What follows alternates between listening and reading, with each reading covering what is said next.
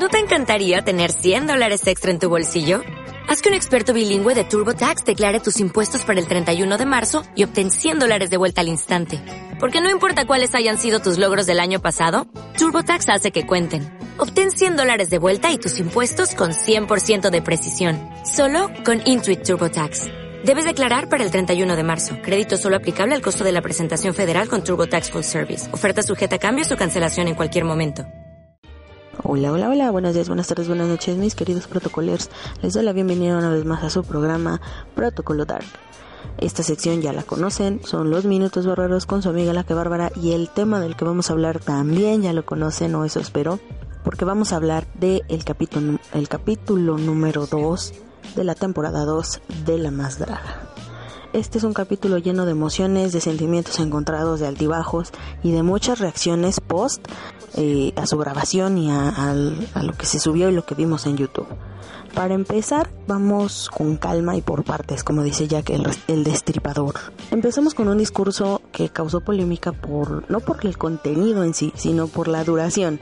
Nuestro querido Johnny Carmona nos hace un super choro, como diríamos actualmente, de aproximadamente 9-10 minutos donde nos empieza a explicar muchas cosas. Mucha gente no estuvo de acuerdo y le molestó tanto bla bla bla, pero yo creo que tocó puntos bastante interesantes.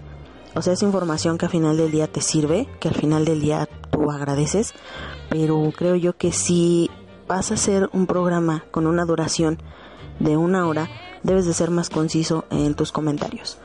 Eh, tocó temas bastante interesantes, aclaraciones, eh, habló sobre la discriminación, eh, específicamente aclaró lo de la filtración de información y aclaró muchos puntos sobre el objetivo del programa otra vez, ¿no? Como ya también se los había comentado yo en mi primer podcast de La Más Draga y la temporada 1 de la review completa que hice, que si lo quieren volver a escuchar, se los dejo en la cajita de información. Aclara muchos puntos, pero sí creo yo que se le dio un poquito eh, darle la vuelta, las vueltas a las cosas como lo comentó Sofía Jiménez. Viene aquí otro problema que es la edición. Creo yo que la edición es la que está haciendo, se está haciendo un poquito mal o se hizo un poquito mal porque en el choro de Johnny Carmona pues se entendió perfectamente punto por punto lo que él estaba expresando y quiero yo suponer que le quitaron el contenido innecesario. Pero después de, del discurso de Johnny Carmona viene algo que para mí es más importante y que no se le dio la importancia que merecía. Que hicieron su presentación los chicos de Impulse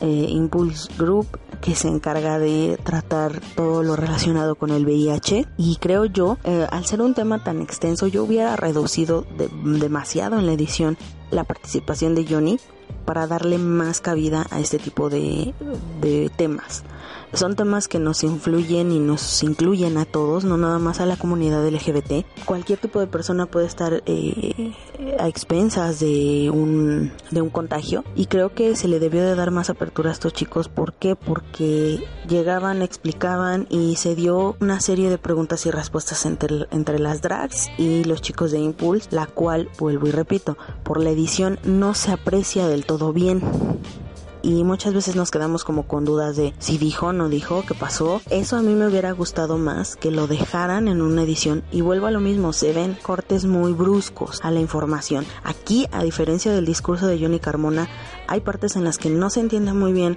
lo que se está preguntando, lo que se está respondiendo y hay veces que nada que ver una parte con la otra, ¿ok? Entonces creo yo que aquí el problema es, sigue siendo un poquito la edición. Yo le hubiera dado mucho más tiempo en cámara a estos chicos, al mensaje que querían transmitir a final de cuentas y hubiera reducido un poquito ya ese discurso sobrado de, Johnny Carmona. Ojo, yo no estoy diciendo que está mal, no está mal, tocó puntos bastante interesantes y puntos que teníamos que conocer, pero creo yo que hubieran recortado un poquito los, los tiempos para hacerlo más conciso sin tanto choro. Muchas veces no se puede y lo entiendo porque uno al ser editor y al estar encargándote de eliminar, muchas veces no te cuadra muy bien el diálogo. Pierde esa sincronía y pierde esa línea de tiempo. Entonces entiendo perfectamente este punto, pero entonces si vas a tratar un tema como Impulse Group, mídete un poco en tus tiempos. No hagas este choro mareador, como decíamos, de 10 minutos y dale chance a estos chicos de hacerlo mejor y de expresarse más. Es un tema bastante interesante que creo yo que se tiene que seguir tratando porque la gente sigue creyendo eh, en, tabús, creyendo en, en, que el VIH no, nunca te va a pasar y que tú por ser heterosexual no, nunca te va a pasar. Entonces, no, hay muchas cosas aquí, muchas cuestiones que se tienen que tratar. Igualmente como eh, hicieron preguntas de qué le dirías tú a una persona infectada o qué le dirías tú a personas que no se quieren ir a hacer la prueba. Entonces, este tipo de cuestiones son las que realmente se tienen que tratar en, en estos programas y en todo tipo de programas. Se tiene que dar, vuelvo a lo mismo, y a lo mejor ya los tengo hartos con la palabra, pero difusión. Se les tiene que dar difusión. Entonces, después de este inicio tan tropezado en este capítulo, vamos a pasar a lo que nos atañe porque esto está muy, muy, muy calientito. En esta ocasión, en este capítulo, ¿quién creen que está? Se me hace que los chicos de la más draga se basaron en mi podcast para ir haciendo su reclutamiento. bueno, obviamente no, ¿verdad? Porque pues este programa ya estaba grabado desde hace mucho. Pero, o sea, primeramente nos enteramos de la aparición de nuestra Paris querida Bang Bang, que sí efectivamente va a estar en el Dragaltar. Y en esta ocasión, ¿quién creen que viene? Nada más y nada menos que la reina Astrid Fue algo muy interesante y vamos a entrar de lleno a nuestro tema. La más religiosa. Aquí me quiero tomar un pequeño y breve momentito para tocar el vestuario de Letal. No manches con el vestuario de la pececita mayor de nuestra querida Úrsula de la vida real. Es impresionante el vestuario que tiene Letal. De verdad yo lo vi, me enamoré. Me enamoré, los cráneos, el dorado con el negro, wow, la pedrería, los accesorios, todo, todo me encantó. Pero bueno, vamos allá. Cada una de las chicas se fue presentando. La primera en aparecer fue Nina de la Fuente, con un vestuario de virgen muy, de verdad muy hermoso.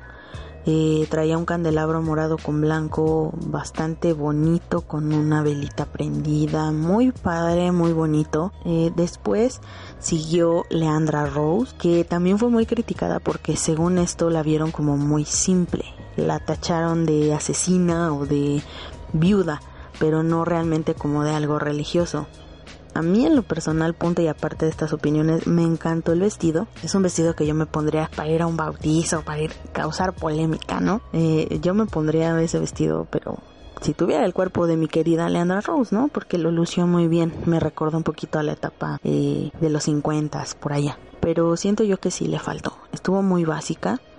Los aretes también me encantaron, las cruces gigantes, wow, muy, muy, bien, pero sí se quedó un poco corta en cuanto a temática. Sea, a mí me encantó el, el vestido, el maquillaje era impecable, el toque de la peluca naranja, muy bien, pero aunque a muchos no les pareció que iba con la temática, yo sí le vi la temática, o sea, yo sí entendí que era reflejado hacia la religión, pero a lo mejor pudiste haber tomado ese vestido como si fuera túnica de monja, y ponerte un hábito o hacer la alusión a un hábito con una corona, un velo, o sea, mm, algo diferente, algo que le hubiera dado un plus y siento que el gran problema de mi Leandra fue eso, no que no llevara la temática, sino que se quedó corta. Los vestuarios, debo decirles que esta temporada están brutales.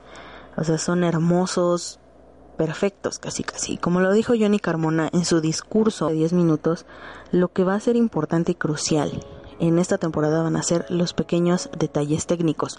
Ojo con este comentario, grábenselo bien en su cabeza. Detalles técnicos, porque vamos a pasar a tema picante y esto de verdad que lo van a necesitar. Ya no les voy a, narrar todos y cada uno de los vestuarios, simple y sencillamente les voy a decir los que para mí fueron los más impresionantes. Nina de la Fuente, el de Hopstar, el de Alexis 3XL y pues obviamente las más religiosas, ¿no? El Red Rabbit Duo, que parece que de un programa a otro no lo cambiaron completamente y wow, o sea, salen con un Cristo negro, con una Virgen María, creo yo que es la Virgen María, en este concepto dark, en este concepto oscuro pero divertido, con esta presentación. Fue muy, de verdad fue muy agradable verlas y creo yo que le sigue faltando un puntito de sincronía, pero nada que ver con el primer capítulo. O sea, si ya me cayeron mi boca y muchas gracias Red Rabbit Duo, me cayeron mi boca total y completamente. Entonces, ya no les voy a explicar pie a pa cómo fueron pasando cada una de ellas, pero sí les digo que estas fueron mis favoritas, más que nada por los detalles en el vestuario, por la pedrería, por los colores, por los accesorios, fueron mis favoritos todos y cada uno de estos looks. Ahora, vamos a pasar al tema del salseo, el duelo y quién fue la menos y la expulsada de este capítulo número 2. En este duelo de las menos, vimos a Guajardo. Sí, sorpresivamente Guajardo estuvo entre las menos y pues no era de sorprender que estuviera ahí porque tuvo bastantes, bastantes errores en su presentación.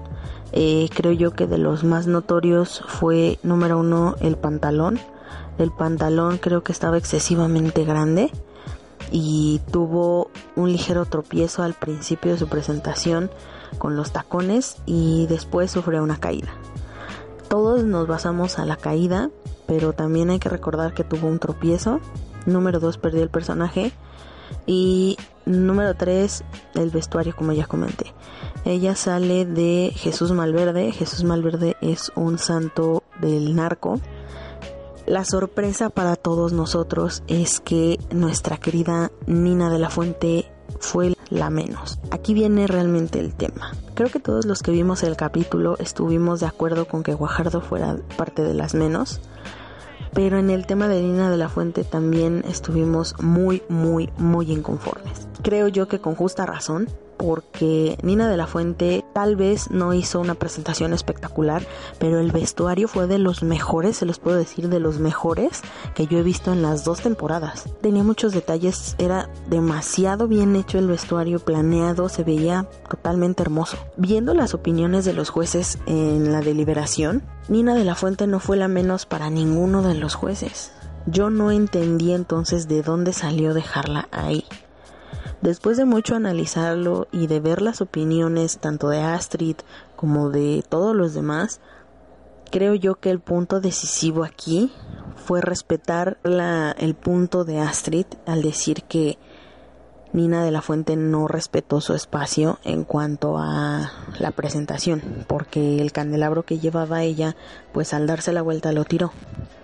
Puede ser que este haya sido el motivo de que Nina de la Fuente estuviera en, en el duelo de, de doblaje, pero creo yo que no se lo merecía. De ninguna manera se lo merecía porque criticaron mucho en general que todas las chicas salían como de ay a dar solo pasarela y no hubo nada de show a diferencia de por ejemplo Rabbit Duo que hicieron una presentación impecable con fuego, se movieron, o sea, hicieron algo un poquito más allá, ¿no? Ese plus que comentaron, hicieron un plus. Entonces, si criticaron todo esto de las demás chavas, yo en lo personal, como creo que todos estuvimos de acuerdo, yo tenía que ver a Leandra Rose en lugar de Nina de la Fuente. Después de esto ya nos enteramos que en backstage eh, Nina de la Fuente estaba consolando a Guajardo después de su fallida presentación y le estaba dando consejos y estaba casi casi echándose la soga al cuello ella solita. Eh, la animó mucho a Guajardo, le dio tips, les dio, le dio consejos sobre cuáles, cuáles eran las preferencias de Astrid, que podía impresionar a Astrid y pues ella solita se puso el pie porque entiendo perfectamente que nadie pensábamos que Nina fuera a quedar en el duelo de lip sync, pero es, hay que recordar que estás en una competencia y en una competencia, entonces se puso casi casi la soga al cuello al darle todos estos tips, porque obviamente no sabíamos que ella iba a quedar, pero bueno, le levantó mucho el ánimo, cosa diferente que fue cuando Nina de la Fuente se entera que es la menos. Estaba, se le veía totalmente choqueada, se le veía desubicada, como que no se la creía y, y creo que la cara de Nina de la Fuente es la cara de todos nosotros. Jamás nos imaginamos que Nina de la Fuente estuviera ahí arriba. Prácticamente no creíamos que eso podía pasar. Entonces fue muy fuerte el hecho de que diga Nina de la Fuente porque todos esperábamos que iba a ser Leandra. Y no fue así. Entonces ahí viene la inconformidad de después, tanto en los comentarios como después en la semana en redes sociales. Se estuvieron dando bastantes comentarios, obviamente todos a favor de Nina de la Fuente y en contra de esta expulsión, porque para empezar, Nina de la Fuente no tenía que estar. Y entiendo la parte del lip sync, ya si tú lo aíslas del programa, si tú te basas al, al lip sync, obviamente Guajardo lo hizo impecable, o sea, no impecable, pero lo hizo muy bien. Se cambió los tacones, se le vio más seguro, interactuó muy bien con los jueces, las expresiones faciales, dominó perfectamente el escenario. Y mi Nina de la Fuente estaba como choqueada, no se movía, le costaba mucho trabajo eh, hacer contacto con los jueces y yo entiendo que fue por todo este shock y todo, ¿no? Pero si, vuelvo y repito, si aíslas este, estos hechos de lo que fue realmente el lip sync, sí perdió Nina de la Fuente. Pero si nos regresamos al contexto general, desde un principio Nina de la Fuente no tenía que haber, que haber estado ahí. De las drags más famosas, las que se dedicaron a, defenderla a capa y espada, pues fueron, que yo haya visto, fueron Deborah Men y Margaretilla. Margaretilla hizo una historia en Instagram en la cual se quejaba de todo este asunto, de la producción, de Johnny Carmona, eh, de la expulsión injustificada de Nina de la Fuente y se hizo una polémica bastante grande porque prácticamente lo que ella hizo fue un pequeño discurso de odio en su Instagram. Y pues como también ya se les ha comentado aquí en Protocolo Dark, lo que menos se necesita en estos tiempos son discursos de odio. Después mi querida Margaret ya sube historias en las cuales se disculpa públicamente por lo que dijo, por lo que hizo y eh, reconoció el trabajo de La Más Draga como un programa sin fines de lucro que lo único que busca es potencializar el drag en México. Y a final de cuentas todos nos quedamos con este sinsabor de qué pasó, por qué se fue, no tenía que haberse ido. Y pues siguieron las comparaciones también con RuPaul, con que ya había favoritismos, con que jamás se iba eh, a eliminar a, a, Guajardo, ¿no? Supuestamente la gente también está pidiendo repechajes, mmm, cosas así. Entonces la gente está muy molesta con todo este asunto y pues Nina de la Fuente creo que es la que lo está tomando con más calma o al menos es lo que ha tratado de manifestar frente a una cámara porque sabe el alcance que tiene todo este todo este revuelo. Entonces lo más importante lo más fuerte de este capítulo 2 fue para mí la presentación de Red Rabbit Duo de por, por el lado de lo bueno que igual y lo único que yo les criticaría un poquito es que en el maquillaje del cuerpo se les ve todavía un poquito de piel, pero es muy mínimo, o sea, eso igual y podía pasar desapercibido por su buena actuación. Y de lo malo, pues esta expulsión que nos deja a todos con un sabor amargo, porque queríamos ver más a Nina y porque consideramos todos que es injustificada su expulsión. Hasta aquí dejo mi podcast de esta semana. Vamos a esperar que nos depara el capítulo 3, a ver si nos sigue habiendo más favoritismos por Guajardo. que yo creo que no, chavas. O sea, chavas y chavos, ¿no? Chávez. A ver, Chávez, así se dice Johnny Carmona. que yo creo que no es favoritismo. Simple y sencillamente se equivocaron al seleccionar a la siguiente menos. Y pues como dije, Guajardo en el lip sync sí ganó efectivamente. Si lo aíslas de todo el hecho, efectivamente Guajardo ganó el lip sync, pero aquí el hecho es que Nina de la Fuente no tenía que estar nominada, ¿no? Entonces, bueno, creo yo que no hay favoritismos, simple y sencillamente hubo errores y equivocaciones que son totalmente aquejables a los jueces, porque pues a final de cuentas las drags van y hacen su chamba y ya, no están así como vamos a, cagarla para que tú seas la menos o yo decido si tú eres la menos y yo no. Todo esto es decisión entera de los jueces y pues ni modo, la regaron los jueces muy feo y a esperar, a esperar si llegan a tomar acción, que no creo porque repito que esta temporada ya está grabada y terminada, entonces no creo que vaya a haber ningún tipo de cambio y pues ni modo, ya pasó, eh, hay que superarlo, digerirlo y a seguirle. Esperemos que sí, la próxima semana no nos vayan a decepcionar.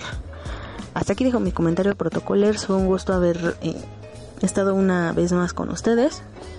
Déjenme sus comentarios, lo que ustedes opinan, están a favor, están en contra, qué les está pareciendo esta segunda temporada, eh, cómo ven ustedes la edición de video y todo eso. Y pues ya saben que los vamos a estar leyendo y respondiendo con mucho gusto. Recuerden que estamos estrenando los programas eh, por YouTube y estamos en un chat en vivo. Si le quieren entrar, comentar y discutir en ese momento en vivo, los vamos a estar atendiendo. Ya saben que tenemos redes sociales, pueden escucharnos en Evox, en Spotify y toda esa información se las vamos a dejar aquí abajo. Yo soy la que Bárbara, esto es Espacio Protocolo Dark. Recuerden, sigan siendo Dark y sigan siendo protocolers. Nos vemos en la próxima. Chao.